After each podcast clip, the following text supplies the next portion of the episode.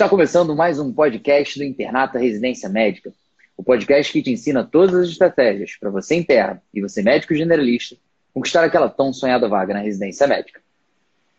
Meu nome é Felipe Barreto. Meu nome é Eduardo. E o tema de hoje é como corrigir os erros em questões de provas de residência médica. Edu, a gente já fala sobre há muito tempo da importância do efeito teste como sendo talvez uma das melhores estratégias, se não realmente a melhor, para que o, o, aluno consiga realmente aprender medicina, ou na verdade aprender qualquer coisa que você esteja aprendendo. Só que aí existe uma dúvida que fica. Será que realmente somente fazer o efeito teste, somente realizar questões, ou somente no caso do médico, ir lá na enfermaria, é o suficiente para aprender? Ou é importante também que ele acabe corrigindo os seus erros durante a realização desse efeito? É, então, Barreto, acho que esse vai ser um episódio muito importante porque ele evita o, o pessoal perder tempo durante a preparação.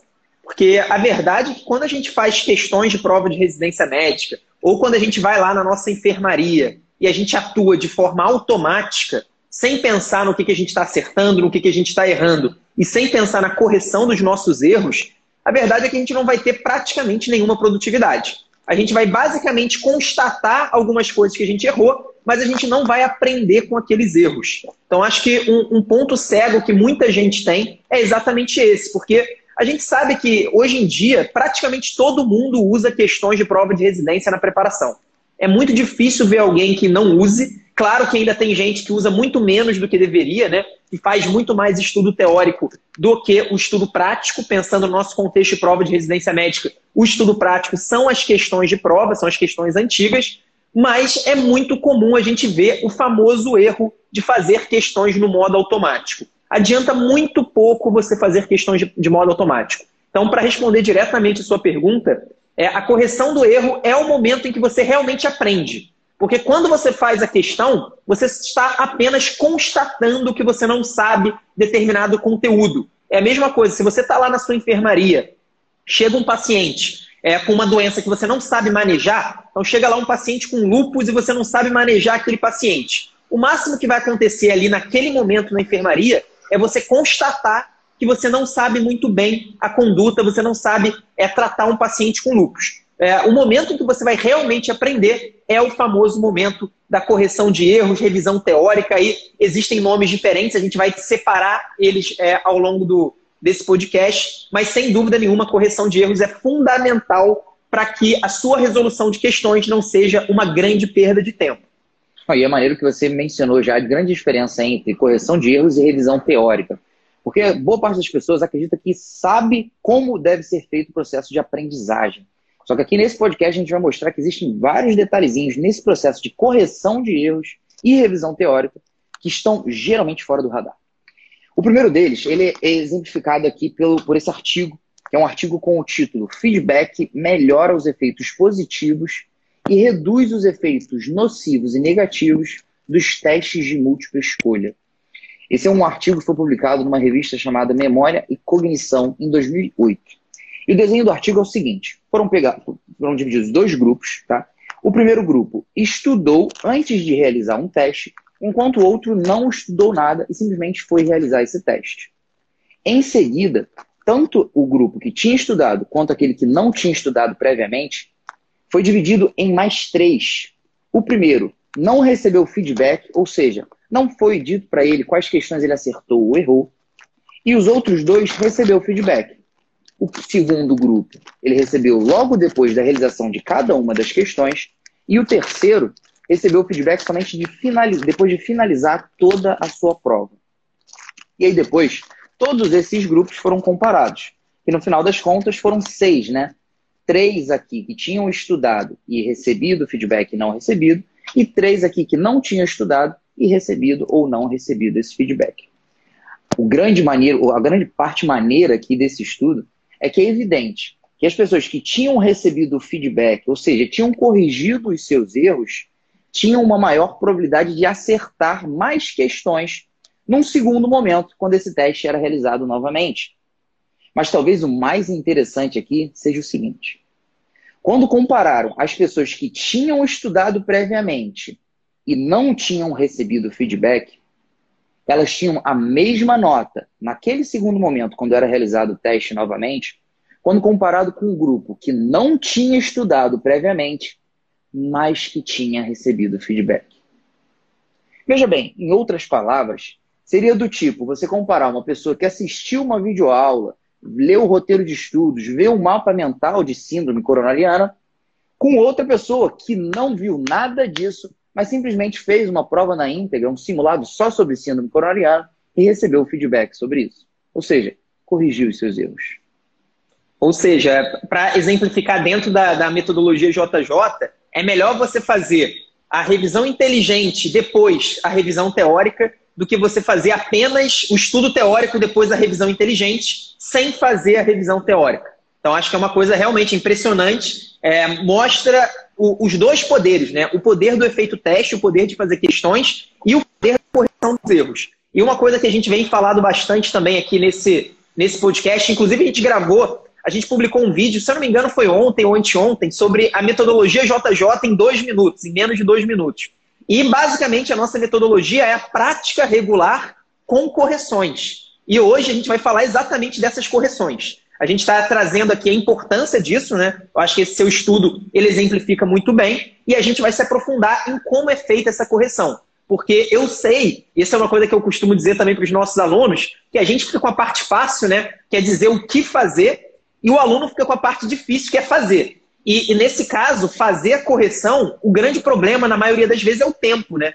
Eu, eu já imagino aqui pessoas falando, pô, Eduardo, Barreto, tudo bem, é óbvio que que é, que é ótimo eu corrigir meus erros, é, ó, é óbvio que vai ser excelente eu ficar vendo as questões que eu errei, revisando em cima disso. Mas eu mal tenho tempo para fazer o estudo teórico, eu mal tenho tempo para fazer as questões. Como que eu vou arrumar tempo para corrigir os erros? E aí eu acho que a gente vai trazer alguns pontos, e isso tem muito a ver com custo de oportunidade, né? O que, que vale mais a pena? Com o que, que vale mais a pena você gastar o seu tempo?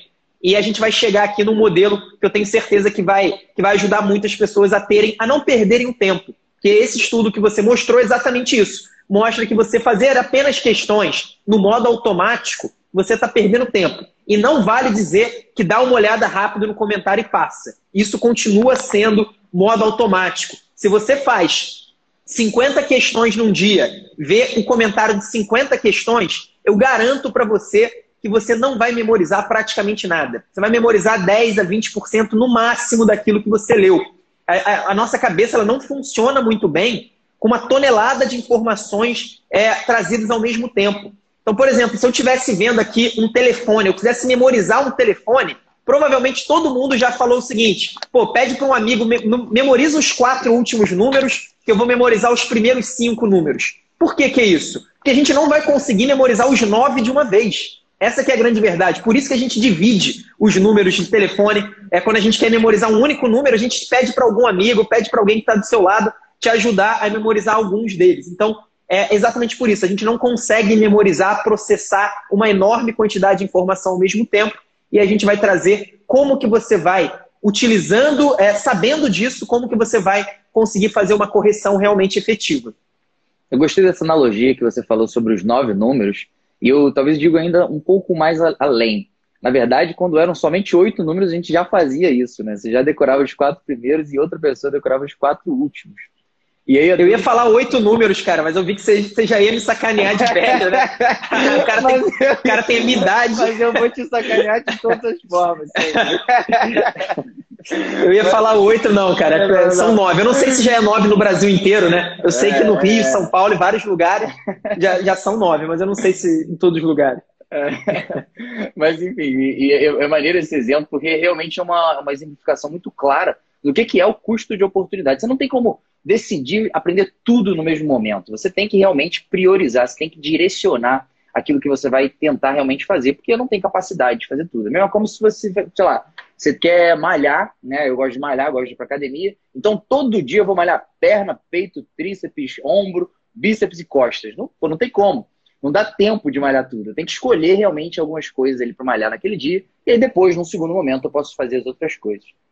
E aí, no caso das questões, Edu, como é que é feita essa priorização? Porque não tem antagonista e agonista, como tem, por exemplo, no braço, bíceps e o tríceps.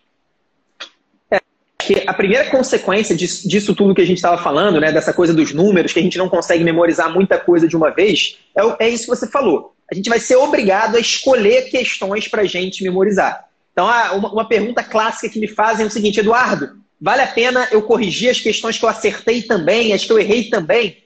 Então, você pode até conseguir algum desempenho corrigindo as questões que você acertou. Mas se a gente for pensar que o tempo é escasso e a gente precisa priorizar, é claro que a nossa prioridade vão ser as questões que a gente errou. Então, acho que a primeira prioridade é aí. Você vai focar em corrigir as questões que você errou. A segunda prioridade, aí eu acho que essa é um pouco mais contraintuitiva. Essa talvez seja um dos pontos mais importantes para você otimizar a sua correção de erros. É você olhar para o nível de dificuldade das questões.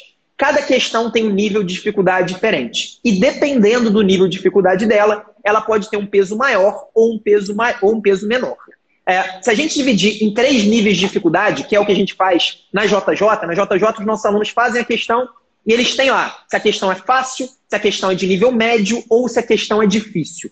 Desses três níveis de dificuldade, sem dúvida, a sua prioridade é conseguir acertar todas as questões fáceis. A sua prioridade é você ter um excelente desempenho nas questões fáceis. Em segundo lugar, a sua segunda prioridade vai ser exatamente as questões de nível médio e no final, somente se der tempo, você vai olhar para as questões de nível difícil. E por que, que isso acontece? Isso é muito. É difícil a gente ter essa, essa clareza, mas a grande verdade é que as questões fáceis são aquelas que os seus concorrentes bem preparados eles vão acertar. Se você errar essa questão, você está ficando para trás na tabela de classificação. Na hora lá da classificação final, você vai ficar para trás. Já as questões de nível médio normalmente são as que definem aqueles candidatos que vão para os melhores lugares. Então, o candidato que tira 82% na prova da USP e que é aprovado em anestésio, se eu não me engano, eu tirei 82 ou 83 no meu ano na prova da USP, ele com certeza ele teve um nível de mais ou menos 80% nas questões de nível médio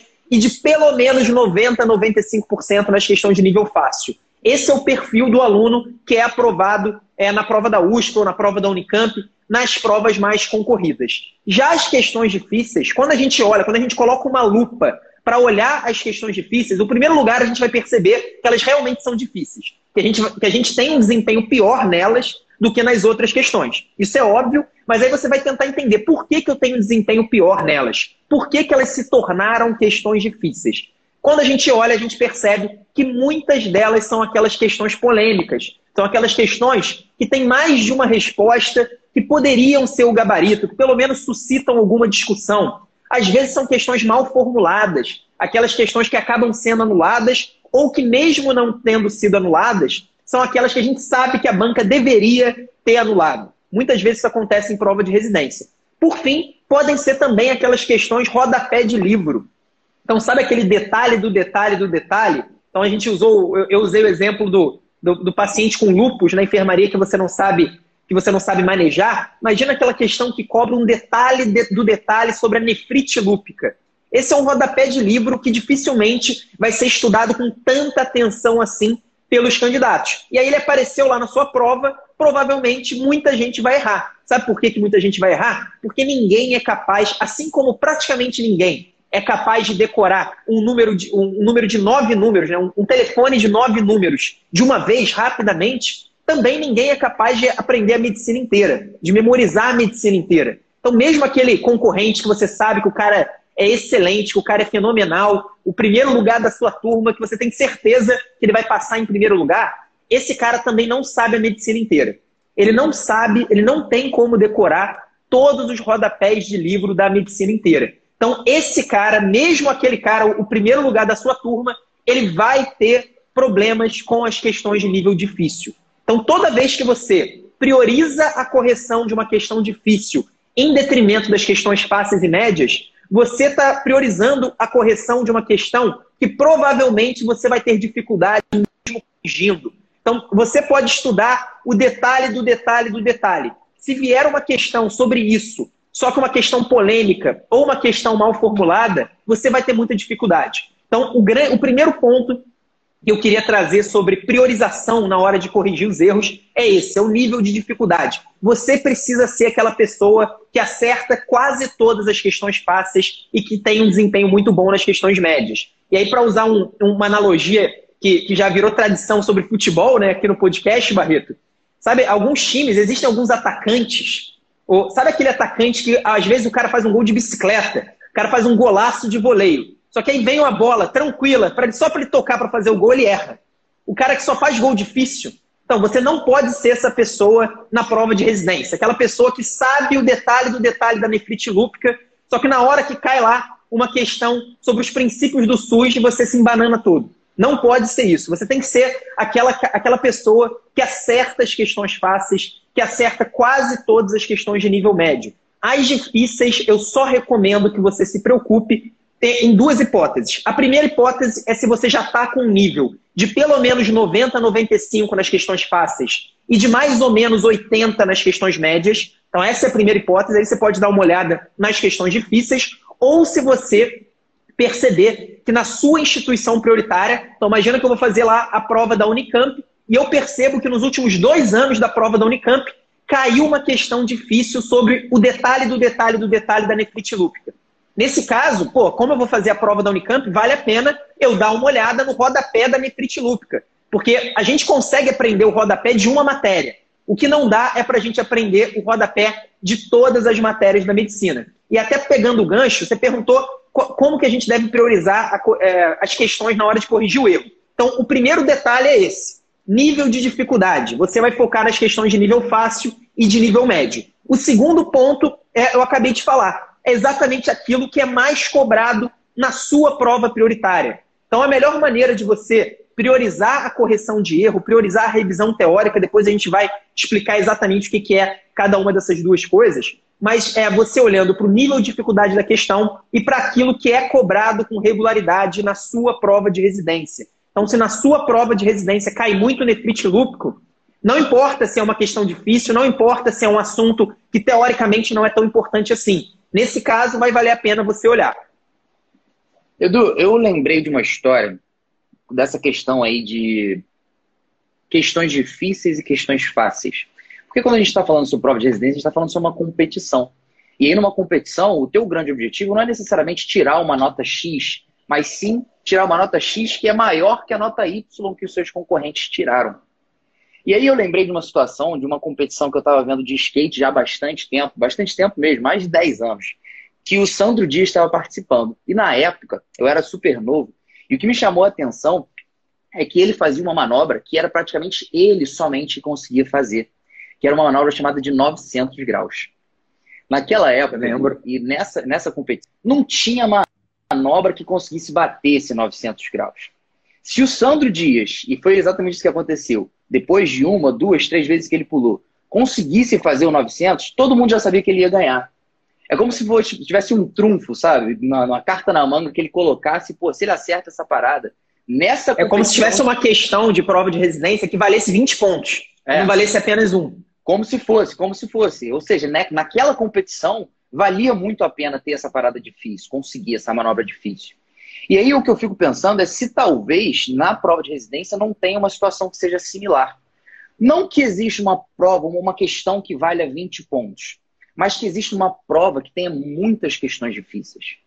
Porque se esse for o caso, será que não vale a pena que a pessoa que está se preparando comece a dar mais valor para essas questões difíceis?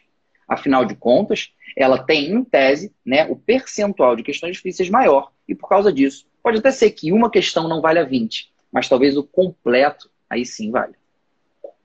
Então, Barreto, é, é, isso é uma dúvida muito boa, uma pergunta muito boa, que a galera, normalmente, quando elas estão estudando para provas difíceis, elas acabam se atrapalhando nisso, porque parece intuitivo você pensar, né? Pô, se na minha prova cai muita questão difícil, eu preciso focar nessas questões para conseguir me dar bem. Eu até dou alguns exemplos de provas que são provas conhecidas por serem difíceis. A gente tem a prova da ANP, da Associação Médica do Paraná, é, é uma prova muito difícil. A gente tem a prova da SES Pernambuco, uma prova bem complicadinha, dependendo do ano é um pouco mais difícil, dependendo do ano é um pouco mais fácil, mas sempre uma prova bem esquisita para dizer o mínimo. A gente tem a prova da Santa Casa de São Paulo, que é uma prova que em alguns anos são, é, são provas muito difíceis, outros nem tanto, mas na maioria das vezes é um bom nível de dificuldade.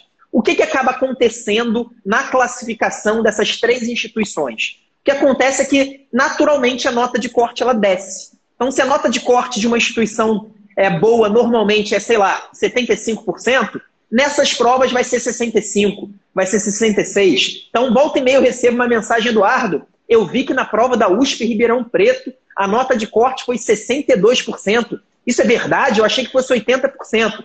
É verdade sim. E por que, que isso acontece? É porque as pessoas não querem entrar na USP Ribeirão Preto? É porque ela não é concorrida? Não, ela é muito concorrida, mas por ser uma prova difícil, as pessoas têm um nível de desempenho menor e por isso a nota de cortes cai. É exatamente o que você falou. Se fosse uma, se fosse uma instituição, se, se na verdade fosse um, negócio, não fosse concorrência, né? Se fosse uma nota que você precisasse tirar, você precisa tirar 80% na prova de residência para passar, independentemente do nível de dificuldade. Aí sim, com certeza, a gente teria, a gente seria obrigado a olhar para as questões difíceis. Porque tirar 80% numa prova que tem 25 questões difíceis, por exemplo, nesse caso é impossível a gente tirar se a gente não acertar pelo menos cinco questões difíceis. Mas não é isso que acontece, não é esse o jogo da prova de residência. O jogo da prova de residência é você se dar muito bem e se dá pelo menos bem nas questões de nível médio.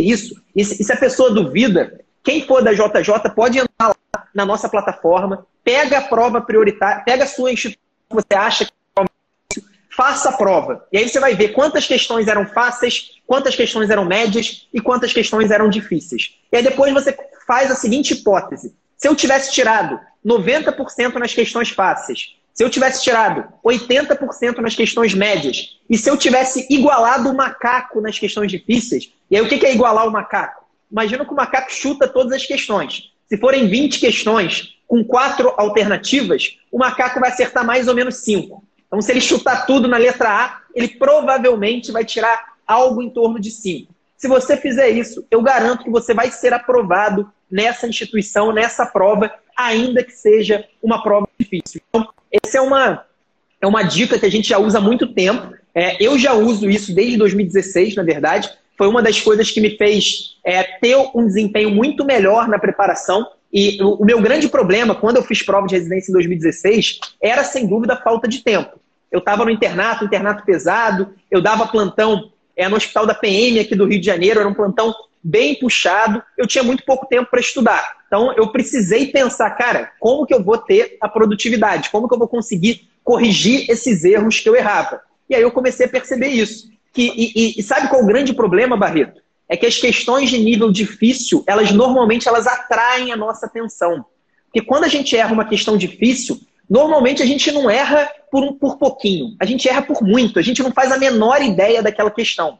E quando a gente não faz a menor ideia de uma questão, aquilo incomoda a gente, aquilo deixa, aquilo deixa uma frustração. Então, esse incômodo, essa frustração fazem com que as pessoas atraiam a atenção. É, isso acaba atraindo a atenção das pessoas. As pessoas acabam olhando mais para as questões difíceis do que para aquela questão ali. Ah, era uma questão sobre SUS. Pô, eu dei mole nessa questão, mas isso aí eu estudo rapidinho e eu aprendo. Então, é, o grande problema é esse. Além das pessoas, pior do que a pessoa olhar é, da mesma maneira para as questões fáceis, médias e difíceis, é ela olhar com mais carinho para as questões que têm o menor peso, que são exatamente as difíceis. Edu, ter essa percepção talvez seja o primeiro passo para conseguir fazer uma mudança de comportamento frente ao treinamento com essas questões. É como se você estivesse tratando um paciente que é obeso, sedentário. O primeiro passo é você convencer. O segundo é como ele vai solucionar esse problema. E é por isso que eu queria perguntar para as pessoas que estão assistindo a gente aqui. Já que a gente considera que, sim, corrigir esses erros é um passo muito importante para o nosso, nosso aprendizado. Qual seria o material que vocês acham que é o melhor que deve ser usado, deve ser escolhido para que a gente consiga aprender? Roteiro de estudos, videoaula, mapa mental, flashcards ou qualquer outro tipo de coisa? Eu estou fazendo essa pergunta para vocês porque eu quero realmente ter um feedback de uma visão geral de como que vocês têm feito. Mas antes disso, enquanto vocês vão respondendo, eu vou fazer outra pergunta aqui para o Eduardo. Edu, qual que é a diferença entre correção de erros e revisão teórica? Depois a gente dá uma olhada aí na resposta da galera. Então, Barreto, essa é uma ótima pergunta, uma pergunta que a gente gastou bastante tempo e energia nos últimos tempos dentro lá da JJ, dentro do curso, para responder aos nossos alunos, que é uma coisa que gera realmente confusão. Mas basicamente é o seguinte: a correção de erros é, é, é o que normalmente as pessoas já fazem. As pessoas fazem as questões e depois elas vão olhando no gabarito e no comentário por que, que elas erraram as questões. Então é, é, aquele, é aquela olhada rápida em cada questão para você entender pontualmente por que, que você errou. Então imagina que você errou lá a questão sobre o tratamento do infarto, você viu no comentário, às vezes o próprio gabarito já vai fazer com que você entenda por que, que você errou. O grande problema da a correção de erros ela é ótima, ela é importante. É, a minha recomendação é que você, tendo pouco tempo para fazer isso, você foque nas questões fáceis e médias que você errou. Então, que você corrija o erro de todas as questões fáceis e médias que você errou e você vai basicamente entender o motivo daquele erro pontual. O grande problema da correção de erros é aquele efeito do telefone de nove números que a gente falou. A gente não vai conseguir aprender com a correção de 50 questões, com a correção de 20 questões. Digamos que você só escolheu as faces e médias que você errou, e eram 20 questões ou eram 15 questões. É muito difícil a gente memorizar 15 conteúdos ao mesmo tempo. E aí que entra a revisão teórica. A revisão teórica nada mais é do que você identificar, dentre aqueles erros que você corrigiu, quais são os erros que não foram pontuais. Foram erros que mostram para você que você tem uma lacuna importante naquele conteúdo. Como assim? Imagina que você errou uma, uma questão sobre o tratamento da pneumonia comunitária. Então você foi lá, esqueceu qual antibiótico deveria ser utilizado, errou a questão. Na hora que você foi corrigir a questão, e era uma questão de nível fácil, você começou a tentar lembrar do assunto pneumonia. E aí você percebeu que o seu problema não está apenas no tratamento da pneumonia comunitária. Você não lembra também muito bem do diagnóstico, você não lembra dos agentes etiológicos, qual que é o quadro clínico de cada agente etiológico, você não lembra do, do, da conduta no derrame pleural, você não lembra de várias coisas no assunto pneumonia comunitária. Esse vai ser o assunto que você vai escolher para fazer a revisão teórica. E a minha recomendação para os nossos alunos hoje é que a cada prova na íntegra que o aluno faça, então a gente recomenda que o cara faça toda semana pelo menos uma prova na íntegra de 100 questões, e a cada prova que ele fizer, ele vai selecionar de 3 a 5 temas para fazer essa revisão teórica. E quais vão ser os critérios? São exatamente esses. Primeiro, questão de nível fácil ou de nível médio. E segundo, aquele erro que você percebe que não é um erro pontual, é um erro que mostra para você uma deficiência grande em determinado assunto. E aí você vai lá e vai fazer a sua revisão teórica de três a cinco temas. Por que no máximo cinco temas? E eu garanto que quando você está assistindo a gente começar a tentar fazer isso, você vai jurar por Deus que você precisa fazer isso em 15 temas. Você vai ter certeza absoluta, Eduardo, não dá para eu fazer só em cinco temas. Eu tenho deficiência grande em vários assuntos. A minha base é péssima. Eu estudei mal ao longo do ano. Eu me formei, eu parei de estudar. Não dá para eu estudar, não dá para eu fazer a revisão teórica somente de cinco temas. Isso é a sua cabeça te atrapalhando. Isso é você tentando inventar uma justificativa para você cair no erro do perfeccionismo. Não caia no erro do perfeccionismo. Eu sei que você provavelmente tem uma deficiência grande em mais do que cinco temas, só que se você tentar corrigir essas deficiências ao mesmo tempo, você não vai corrigir nenhuma. Esse é o grande problema. Então, se atenha a cinco assuntos, escolha os cinco assuntos. Se ficar na dúvida, o importante é escolher de acordo com aqueles dois critérios. O, o importante é você não deixar a dúvida paralisar você. Se você fizer isso, revisar esses assuntos, hora, né? toda semana, uma prova, cinco temas. Uma prova, cinco temas. E claro, nesse momento, para quem vai fazer prova de residência no final de 2020 ou no início de 21, é claro que a sua referência vai ser a sua prova prioritária. Você não vai fazer qualquer prova. Você vai fazer exatamente a prova que você quer fazer lá no final do ano. E aí, a partir dos erros que você está cometendo nessa prova, você vai corrigir. Você não só vai corrigir, como vai fazer a revisão teórica com o material que eu acredito que vai ser o próximo assunto.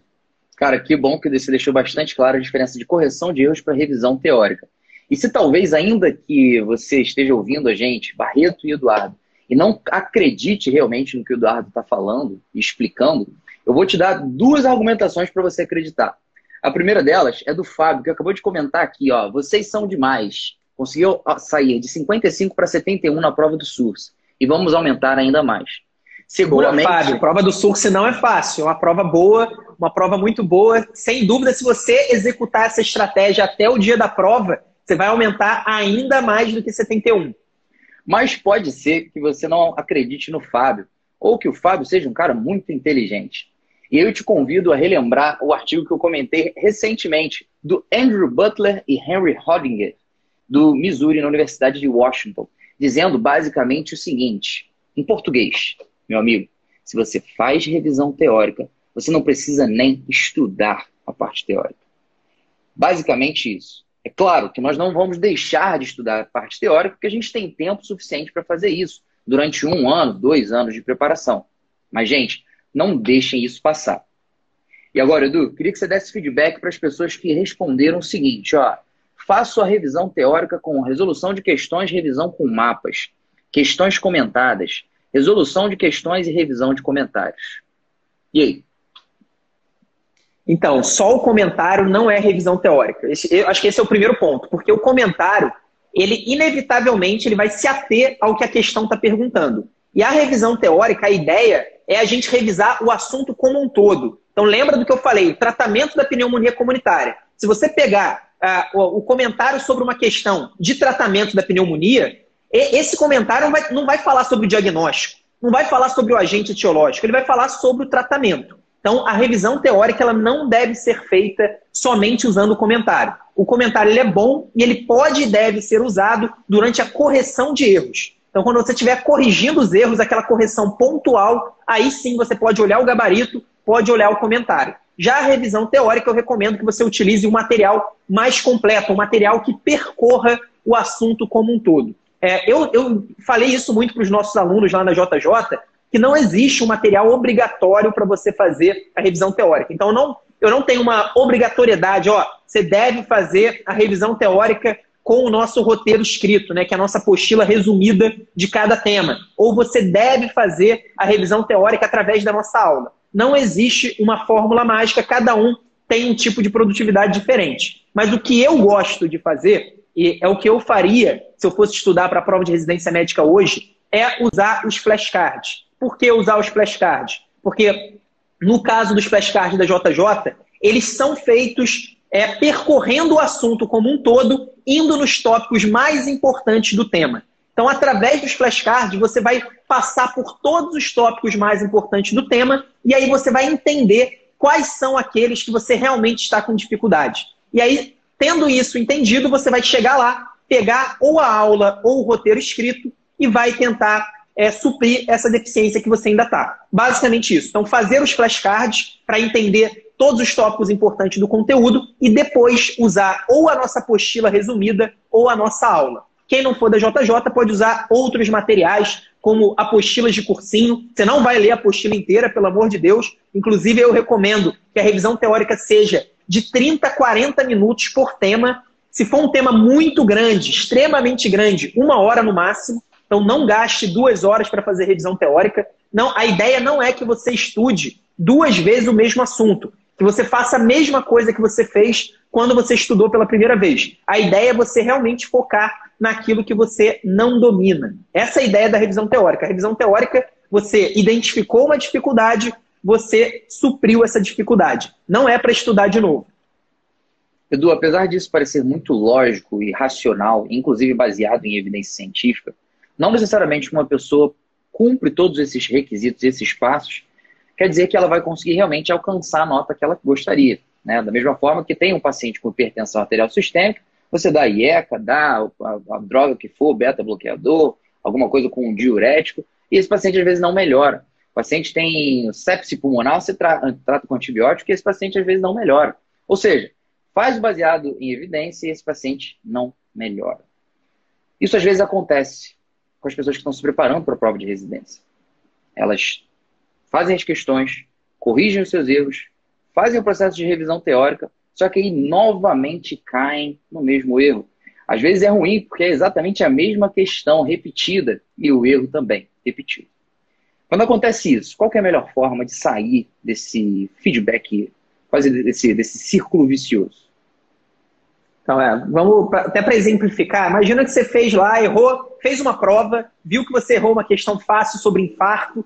selecionou infarto para revisão teórica, fez lá a sua revisão teórica sobre infarto, na semana seguinte você voltou a errar uma questão sobre o infarto. O que, que você faz? Né? Imagina que essa questão é uma questão fácil ou média, porque se for difícil não vale. Lembre-se disso. Mas o que você vai fazer é basicamente entender o motivo do seu erro. Você vai voltar a fazer a mesma auditoria. Você vai pegar aquela questão sobre infarto de nível fácil que você errou e você vai pensar: será que eu errei essa questão por um detalhe pontual que somente o gabarito e o comentário da questão vão me ensinar? Ou será que eu errei porque eu ainda não domino infarto? Eu não adiantou nada a minha revisão teórica. Se for por uma coisa pontual, você vai simplesmente ler o gabarito, ler o comentário e passar. Você não vai voltar a se preocupar de novo com o infarto.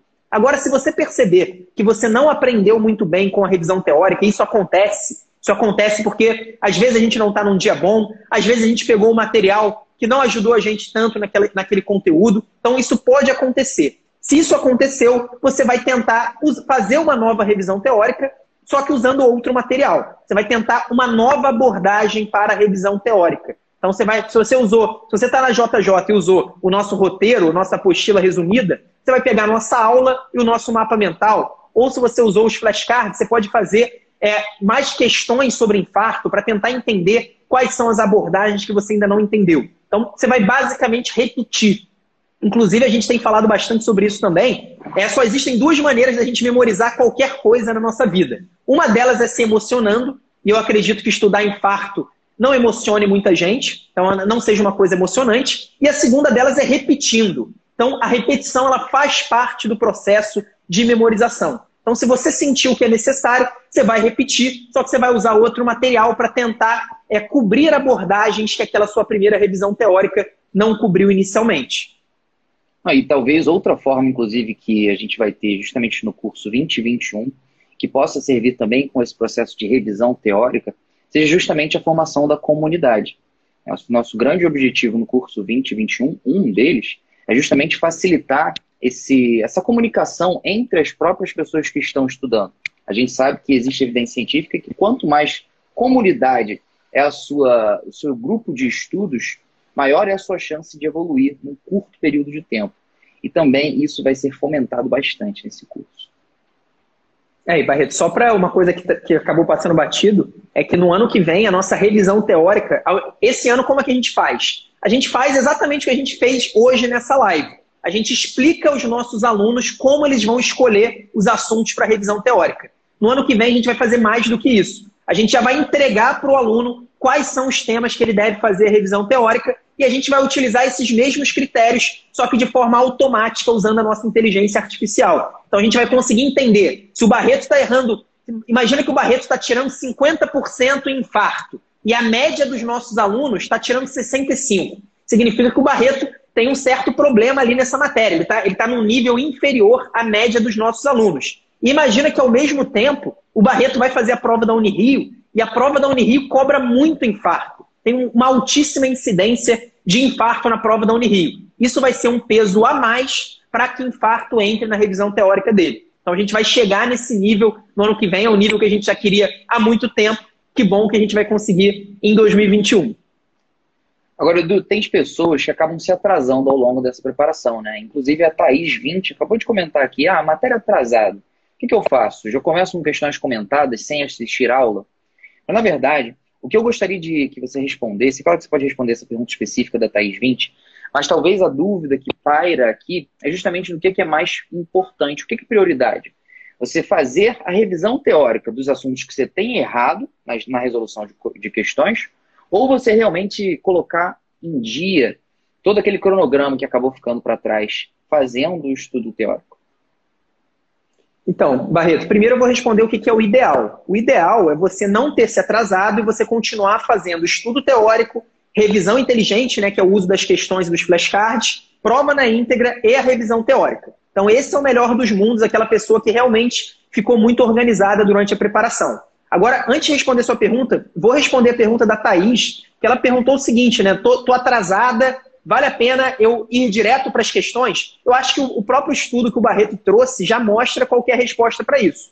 Eu acho que na grande maioria das vezes vale a pena sim você partir direto para as questões, você partir direto para o efeito teste e depois, se você sentir necessidade, você faz uma revisão teórica em cima dos seus erros. Por que, que eu falei que na grande maioria das vezes? Porque quando a gente não tem a mínima ideia de determinado assunto, quando a gente realmente está saindo do zero, nesse caso as questões elas não vão ajudar muita coisa. É a mesma coisa, eu já usei esse exemplo aqui outras vezes, mas se você tem um nível intermediário de inglês e você faz um intercâmbio de um ano nos Estados Unidos, provavelmente você vai voltar desse intercâmbio, se você não tinha nenhum brasileiro para ficar falando o tempo todo português, mas digamos que você realmente só falou inglês durante esse ano. Provavelmente você vai voltar fluente em inglês. Agora, se você ficar um ano na China tendo zero de chinês, você não vai aprender chinês. Você só vai aprender se você tiver muito estudo teórico junto com a sua prática. Senão você vai, vai chegar sem saber nada de chinês e vai voltar sabendo praticamente nada de chinês. Então é, é a mesma coisa aí pensando na prova de residência. Se alguma matéria é chinês para você, vale a pena você dar uma estudada antes, pega algum material teórico e depois vai para as questões. Só que eu garanto que 90% dos temas, ou até mais do que isso, para todo mundo que está aí na época da prova de residência, é, a pessoa tem alguma base sobre aquele conteúdo. Então todo mundo sabe alguma coisa sobre infarto, todo mundo sabe alguma coisa sobre tuberculose, todo mundo sabe alguma coisa sobre pré-natal. Então, na, se você está muito atrasada, Thaís, sem dúvida, vale a pena sim você priorizar as questões e aí depois você faz a revisão teórica. E eu acho que a, a resposta da sua pergunta, Barreto, vai muito nessa linha.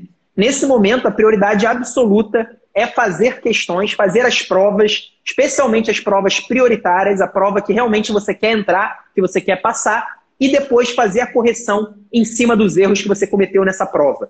Não vale a pena você se preocupar em ficar em dia com a matéria. Ficar em dia com a matéria é uma grande ilusão.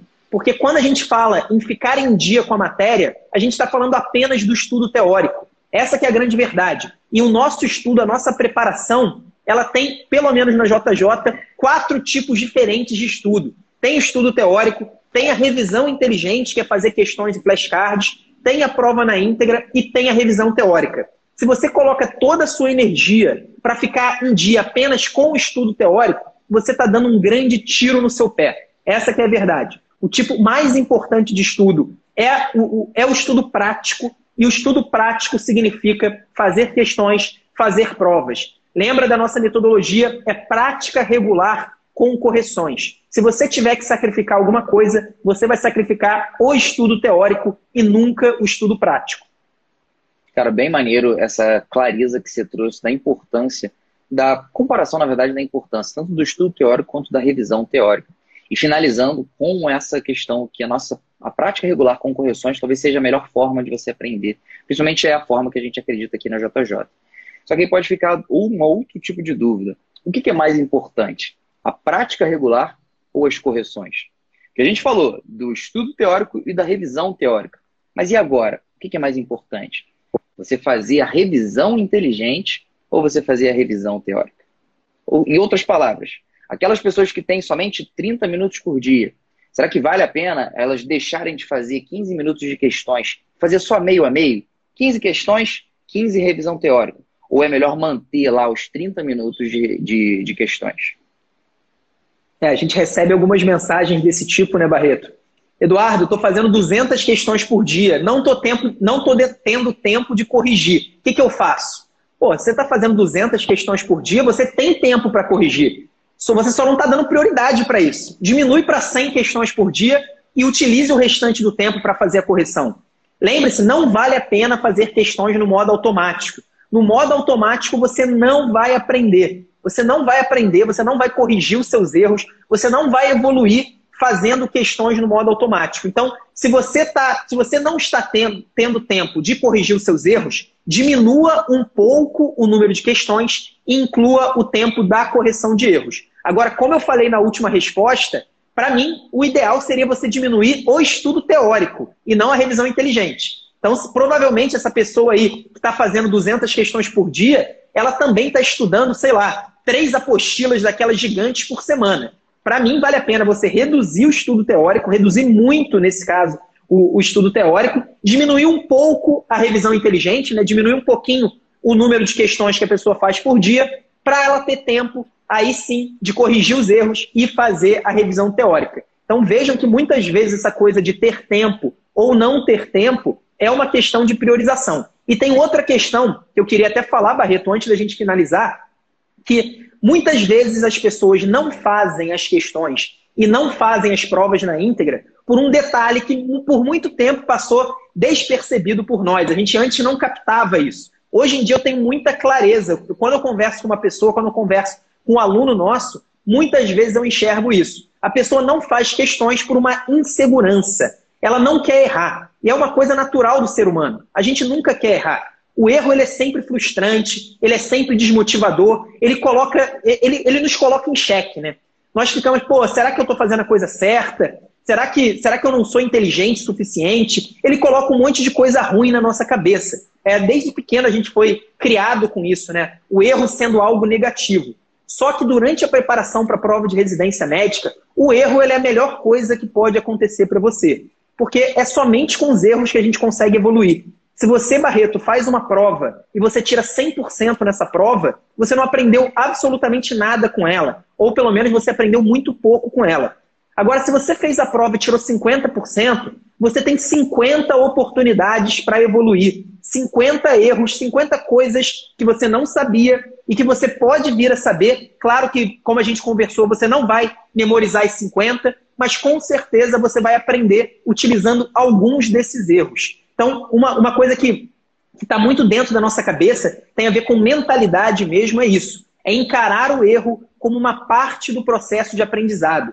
Quem continuar encarando as questões durante a preparação ou as provas na íntegra, durante a preparação, como uma avaliação, essa pessoa ela está perdida. Ela não vai conseguir utilizar o poder do efeito teste, ela vai ficar sempre insegura. Às vezes ela vai ter dificuldade de fazer a prova na íntegra e muitas vezes ela vai tirar notas piores na, not na prova na íntegra por conta dessa insegurança. Que ela já entra na prova com medo de ir mal. Então, qual que é o sentido de você ter medo de ir mal numa prova durante o treinamento? Inclusive numa prova que ninguém vai ficar sabendo o seu resultado.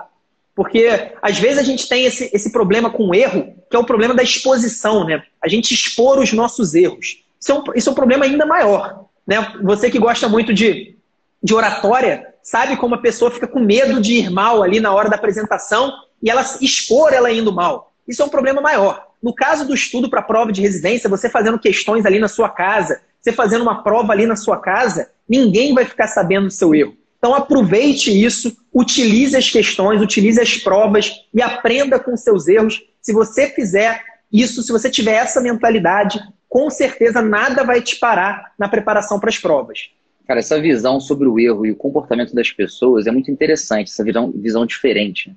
Tem um artigo, não sei se você conhece, um estudo que foi feito com algumas crianças e dividiu essas crianças em dois grupos. Na verdade, elas foram divididas em dois grupos posteriormente. O que aconteceu foi o seguinte: pegaram um quebra-cabeça e deram para essas crianças. E aí elas tiveram a oportunidade de finalizá-lo. Uma vez que ele foi finalizado, em seguida, eles deram duas oportunidades diferentes para elas. Falaram: olha só, a gente tem um novo quebra-cabeça aqui que eu posso dar para você, que é diferente, é um pouco mais desafiador ou eu posso te dar o mesmo que você acabou de completar. E eles repararam que algumas crianças preferiam completar o mesmo quebra-cabeça, enquanto outras crianças preferiam se dispor a estar tá num novo desafio e tentar completar um quebra-cabeça diferente, apesar delas não terem certeza se elas iriam conseguir. Esse estudo ele é descrito no livro Mindset da Carol Dweck. E ela chama esses dois grupos de pessoas, né, divididos posteriormente, de pessoas com um mindset fixo aqueles que se incomodam muito em sempre acertarem. E que tudo bem, não vão se deparar com erros muito frequentes na vida deles. Mas, por outro lado, também não vão evoluir. Vão sempre estar finalizando o mesmo quebra-cabeça. O outro grupo é aquele que tem um mindset progressivo, uma atitude progressiva na vida, que pode até se deparar com um erro, dois, três, quatro, só que no final das contas, são essas pessoas que têm a grande chance de evoluírem na vida, no longo prazo, com certeza, é esse segundo grupo que tem a grande chance de conseguir escolher a sua residência médica. Porque no início da preparação para a prova de residência, não tem como você ser uma pessoa já preparada. Se você no início da sua preparação fica com um mindset fixo, não tem como você evoluir. E no final das contas, você às vezes até passa, mas passa para uma especialidade que você não queria. Você até passa, mas passa para uma instituição que não é perto da sua casa. Você até passa, mas não passa para o lugar que você gostaria. É, eu acho que isso, isso realmente, Barreto, é uma questão muito profunda e que, que é fundamental na preparação para as provas. Quem não, não se abre ao erro, não se abre a isso, é, a pessoa acaba tendo uma dificuldade muito grande e ela vai acabar procrastinando com o estudo teórico. Você sabe que isso acontece demais também, né? A pessoa usa o atraso que ela tem no estudo teórico ou aquela apostila que ela leu 80%, ela ainda não chegou no 100%, como uma maneira dela procrastinar e de não fazer a prova na íntegra, de não fazer o simulado, de não fazer as questões, de não se confrontar com os seus próprios erros. E a consequência disso é que ela acaba não evoluindo, aí ela fica naquela de estagnação. E a estagnação é exatamente por isso, que como ela não olha para os próprios erros, ela não quer errar e não quer muito menos olhar para o próprio erro, ela acaba não aprendendo com eles, acaba não evoluindo o desempenho. Isso vale para a medicina também, é, vale para a prática médica. Né? A pessoa que não, não se coloca numa situação que ela não vai saber alguma coisa, a pessoa que quer todo o ambiente 100% controlado, que ela não vai errar absolutamente nada, que ela tem, ela tem medo de errar na frente do staff dela, ela tem medo de errar na frente do preceptor, na frente do colega, ela tem medo de se colocar numa situação que ela não vai saber lidar, essa pessoa vai ter muita dificuldade de evoluir na medicina. Da mesma forma, você que gosta de aprender línguas, você sabe que quem não se propõe a falar uma língua antes de dominá-la, ele nunca vai chegar a dominá-la. Então, você que está aprendendo francês, se você não começar a tentar falar francês antes de você se tornar fluente, a verdade é que você nunca vai se tornar fluente. Então, acho que isso vale para a prova de residência, vale para a prática médica, vale para a medicina, vale para os jogos de tabuleiro, né, que a gente usa de vez em quando essa analogia também, vale para qualquer coisa que a gente estiver aprendendo. É isso, Du. Bem maneiro o podcast, cara. Inclusive, tão maneiro que a Mariane está perguntando aqui, como que eu conheço mais esse tal plano JJ Mentoria? O que, que você tem para dizer para as pessoas? Então, então, Mariane e todo mundo que estiver interessado, a gente, se eu não me engano, vai ser até o dia 20 de outubro, talvez até um pouco antes disso. A gente vai começar a anunciar nas nossas redes sociais, na nossa lista de e-mails, se você já tiver cadastrada, o nosso lançamento antecipado da JJ 2021. A gente vai trazer todos os detalhes, então fica atento aí nas nossas redes sociais, aqui no Instagram, no YouTube. Se inscreva na nossa lista de e-mails. Em breve vai sair também, finalmente, o meu livro digital. A gente tinha um livro antigo, mas foi, ele foi totalmente reescrito. Então, é, é um livro digital novo que a gente realmente resume todo o aprendizado que nós tivemos nos últimos cinco anos imersos nas provas de residência médica. Então, fique atento a tudo isso e com certeza em breve você vai ficar sabendo dos detalhes. Boa, Edu. Espero que todo mundo tenha aproveitado bastante esse podcast. E agora, só para o pessoal sair e ir para casa, ou melhor, já estão em casa, né? Mas para desligarem essa live, saberem aplicar alguma coisa prática aqui desse podcast, resume para gente qual é a ideia central que foi descrita hoje. Então, Barreto, acho que a ideia central é, em primeiro lugar, não adianta você fazer questões no modo automático. Você precisa fazer uma correção dos seus erros e a revisão teórica daqueles erros mais importantes. O, grande problema disso é que você vai ter pouco tempo, você não vai ter tempo de fazer isso, e por isso você vai precisar escolher alguns erros que são erros fundamentais. Quais são os erros fundamentais? Erros em questões de nível fácil de nível médio, e aqueles erros que mostram para você um desconhecimento global no conteúdo, e não um erro pontual. Então é aquela coisa, errou uma questão sobre o tratamento da pneumonia, mas percebeu que o problema não está apenas no tratamento da pneumonia. O problema está no diagnóstico, está nos agentes etiológicos, está no derrame pleural, está na pneumonia hospitalar, etc. Então são esses que você vai se concentrar e não tenha medo do erro, pelo contrário, o erro é o seu aliado aí em busca de uma evolução no desempenho. Perfeito, galera. O tema de hoje foi como corrigir os erros em questões de provas de residência médica. Esse foi o podcast do Internato da Residência Médica. Podcast que te ensina todas as estratégias para você interno e você médico generalista conquistar aquela tão sonhada vaga na residência médica. Lembre-se de nos seguir Spotify, YouTube, Facebook e Instagram para mais conteúdos gratuitos como esse. E o mais importante, não deixe de estudar com o método JJ, se você quiser escolher a sua residência e não ser escolhido. E como o Eduardo falou que eu gosto de estudar línguas, eu vou me despedir hoje em francês. Très bien. Meu nome é Felipe Barreto. Meu nome é Eduardo. Até a próxima semana, pessoal. um abraço.